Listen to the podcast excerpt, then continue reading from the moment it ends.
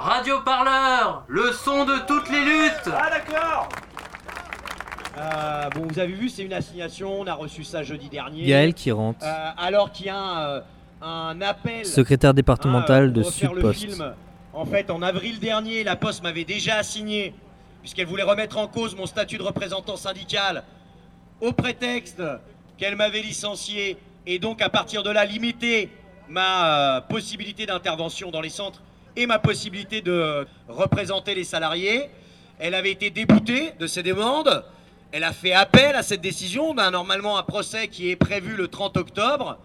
Mais euh, elle a cru bon euh, faire entre-temps une nouvelle assignation en référé, où là, elle remet plus en cause mon statut de représentant syndical, mais où elle euh, veut en fait limiter ma liberté de circulation au simple fait qu'il y ait une autorisation des chefs d'établissement pour que je puisse aller voir les salariés.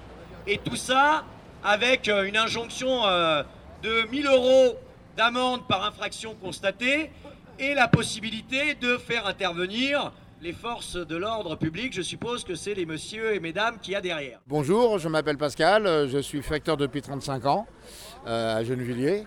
Ça va faire bientôt six mois que vous êtes en grève avec les postiers et postières du 92. Euh, quelles revendications euh, vous tenez aujourd'hui? Alors la première euh, revendication c'était notre représentant syndical départemental, Gaël Kirante. Il faut savoir que c'est depuis 1950 qu'on n'a pas de représentants syndical qui ont été licenciés. Donc ça fait une dizaine d'années que la Poste essaye de le licencier plusieurs fois. Il y a eu des, tentatives aussi bien au ministère du Travail, à l'inspection du Travail, au Prud'homme. Ils ont toujours été rebootés la Poste, mais là malheureusement on a changé de ministre du Travail, euh, Madame Péquino, Pénicaud, qui, euh, elle, a autorisé le licenciement, donc la Poste s'est greffée dessus. Et ensuite, euh, bien sûr, euh, le malaise qui traîne depuis quelques années euh, au sein de la Poste, euh, le fait qu'on embauche de plus en plus d'intérimaires, euh, les conditions de travail en général. Il faut savoir qu'il y a les jeunes qui sont là depuis 10 ans qui gagnent euh, 1200 balles. Moi, j'ai 35 ans de boîte, je fais 1400, 1500 boules euh, avec les primes. J'ai vu que vous étiez mobilisé contre le système Factéo. Est-ce que vous pouvez m'en parler un peu plus? Alors le système Factéo, c'est un gros piège. C'est le cheval de Troie de la Poste. C'est-à-dire qu'en fin de compte, euh, les facteurs vont avoir un téléphone euh, pour euh, faire plein de choses. Alors notamment des trucs complètement aberrants, c'est-à-dire prendre des tags sur un mur et puis envoyer ça à l'information à la mairie, prendre des, photos de trous dans la chaussée pour envoyer ça à la voirie, euh, veiller sur vos parents, c'est-à-dire que les gens payent pour que le facteur passe 3 minutes pour voir si la grand-mère ou le grand-père est toujours vivant, s'il va bien. On n'a aucun droit d'intervenir, on n'a aucune formation.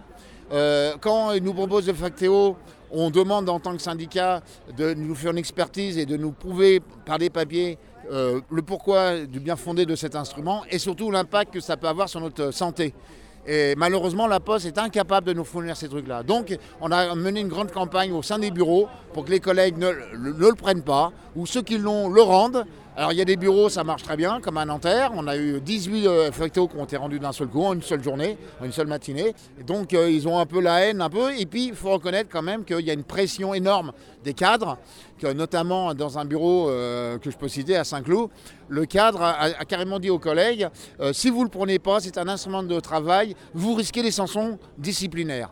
Donc vous comprenez bien que des gens qui sont fragiles un petit peu, qui, ont- qui sont un peu sur la sellette, euh, peuvent s'inquiéter. Alors bien sûr, quand on a fait remarquer qu'il faisait des pressions, il nous a dit non, ce n'est pas de la pression, c'est de l'information. Mais voilà, est-ce que euh, joue sur les mots À la poste, on est très fort pour jouer sur les mots. La direction de la Poste ne peut accepter que sur ce département, elle n'aurait pas de problème si notre discours restait en discours, si nos paroles restaient en paroles, si notre organisation syndicale restait à des pourcentages totalement dérisoires et ridicules. Ce qui dérange la direction de la Poste, c'est que lorsque nous disons, nous faisons, que lorsque nous disons qu'il faut faire grève, nous nous mettons en grève, que lorsque nous refusons des nouveaux services ou nous refusons des modifications de la charge de travail, nous agissons pour que les collègues refusent ces nouveaux services et cette augmentation de la charge de travail. Et notre organisation syndicale, elle est aujourd'hui depuis 10 ans très largement majoritaire sur le département, majoritaire absolue sur le département. Et vous me parliez tout à l'heure des conditions de travail euh, qui sont de plus en plus complexes. Est-ce que vous pouvez m'en dire plus sur euh, la flexibilité des horaires qu'on vous impose euh Alors, le truc qu'il y a, c'est que moi, depuis 35 ans, je me lève à 5h30. Euh, Il y a eu un temps, euh, on bossait un samedi sur deux. Après, on nous a présenté un projet il y a une dizaine d'années, euh, euh, Facteur d'avenir, le culot qu'ils ont eu d'appeler ça. Euh, on travaille maintenant 7 samedis sur 8. On a des jours de RTT en semaine. Bon, donc les amis sont au boulot, la famille, la femme travaille, les enfants sont à l'école. Ça nous permet une certaine liberté sur certains trucs, mais c'est pas non plus la panacée. Quand vous avez euh, des amis qui sont en week-end et que vous êtes obligé de vous lever euh, le samedi matin alors que tout- toutes les maisons sont éteintes et tout le monde est en train de dormir, ça vous fout un peu la rage. Là, ils sont en train de nous proposer un nouveau changement d'horaire. On, aurait donc une première distribution, on aurait une pause méridienne de 45 minutes, ce qui nous ferait perdre toutes les cantines de la Poste qui sont ouvertes actuellement. Ils nous parlent même pas de tickets restaurants du tout. Je sais qu'en province, il y a des mecs qui bouffent en gamelle dans leur bagnole de la Poste. Donc nous, en vélo, en banlieue parisienne, je ne sais pas ce que ça va donner. Et on fera une deuxième distribution l'après-midi, qui nous fait terminer à 5 heures de l'après-midi. Donc il y a des impacts au niveau de- des, embouteillages le matin. En commençant à 8 heures, moi j'ai des copains qui viennent de Val d'Oise. Ils ont une heure de route. Le matin à 6 heures, ils n'ont personne sur la route. Quand ils ont euh, du monde, ils vont mettre une heure et demie pour venir, une heure et demie pour rentrer. C'est double journée, parce qu'en fin de compte, bosser le matin et l'après-midi, c'est une double journée payée qu'une, bien sûr, euh, avec des conditions sur notre, euh, notre vie sociale, notre vie familiale. Euh, donc, ils se foutent complètement de nous. Ils, ont fait, ils ont beau faire de la publicité sur le bon facteur qui va voir mamie assis en train de boire son café pour veiller sur, son, sur ses parents. Quand vous apprenez que vous avez trois minutes pour faire ça et que vous n'avez pas le droit, il faut savoir que tout, tout le temps social qu'on qu'on déploie dans notre ce métier-là, avec les contacts qui sont obligatoires, les gens ils ont besoin de savoir. Il y a des gens qui ne savent pas lire le français qui vous demandent des renseignements sur des papiers. Il y a des grands-mères qui ont besoin d'un- de porter un petit sac à l'ascenseur. Toutes ces petites choses que vous faites pour le lien social, ils appellent ça du temps parasite. Vous vous rendez compte, c'est du temps parasite. C'est-à-dire que pour eux, c'est du temps qui rapporte rien à la poste. Donc c'est du temps qui n'a pas le droit d'exister. Mais ils, revendiquent à la télévision, sur des affiches, dans les, dans spots publicitaires, le lien social. Ils ont le culot de nous parler de dialogue social. Mais on voit bien, la poste ferme sa porte depuis six mois à la négociation.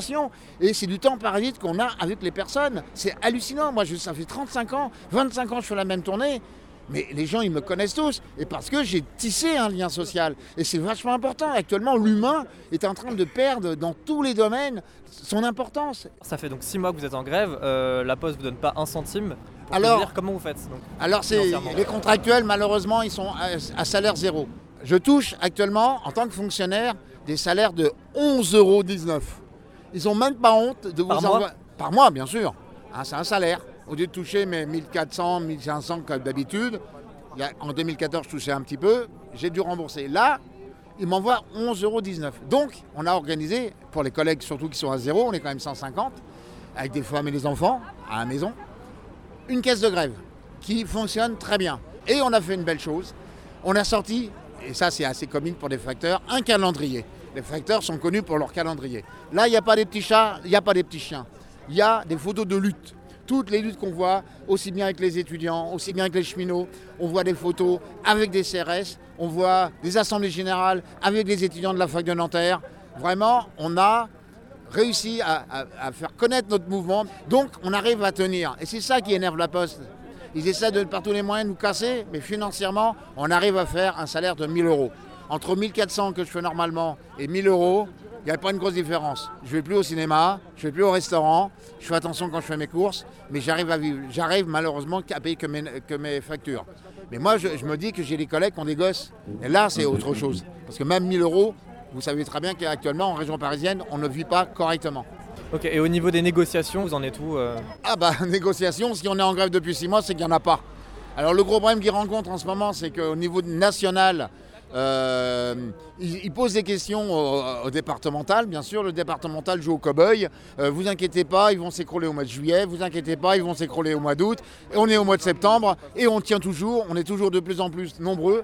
Là, on, a organisé une campagne euh, justement d'information dans des bureaux où il y a des restructurations qui essayent d'être en place. Il y a de plus en plus de collègues qui prennent euh, la décision de prendre deux, trois jours de grève. Donc le mouvement s'amplifie, mais la boîte n'ouvre toujours pas la boîte de revendication. Ils pensent euh, qu'ils vont régler ça comme ça à l'amiable. Ils pensent surtout qu'on va s'écrouler, mais pour l'instant, grâce à nos soutiens, parce qu'on a beaucoup de soutien, des syndicats en province, des syndicats même aux Antilles. Euh, quand on fait les manifestations, on voit bien que quand on explique bien aux gens, bah, il y a un, élan de solidarité, de soutien énorme. Regardez encore aujourd'hui, on est devant le tribunal de Nanterre, il y a trois quarts de CRS, euh, on est là, on est quoi on est, on est 50 euh, on n'est pas des violents, on n'a jamais cassé, on n'a jamais empêché les gens de travailler. Et, c'est cette face à ce- cette mobilisation que le, système de l'oppression, on peut dire que c'est vraiment une oppression. Et ils espèrent nous faire craquer comme ça, mais c'est quoi à dire, mais ça nous galvanise. Ça, moi, ça me donne de l'énergie. Euh, je pourrais très bien avoir peur, me dire merde, je suis à 30 ans de la retraite. Mais non, je me dis pas ça. Je me dis qu'il faut continuer. On est dans notre droit, on défend notre droit syndical, on, on défend notre travail. Et il n'y a rien de plus beau au monde de se battre pour son travail. Vive la lutte, vive le tous ensemble et de toute façon, à la fin, comme dirait un camarade, c'est nous qui allons gagner, c'est clair. Radio Parleur, le son de toutes les luttes. Ah d'accord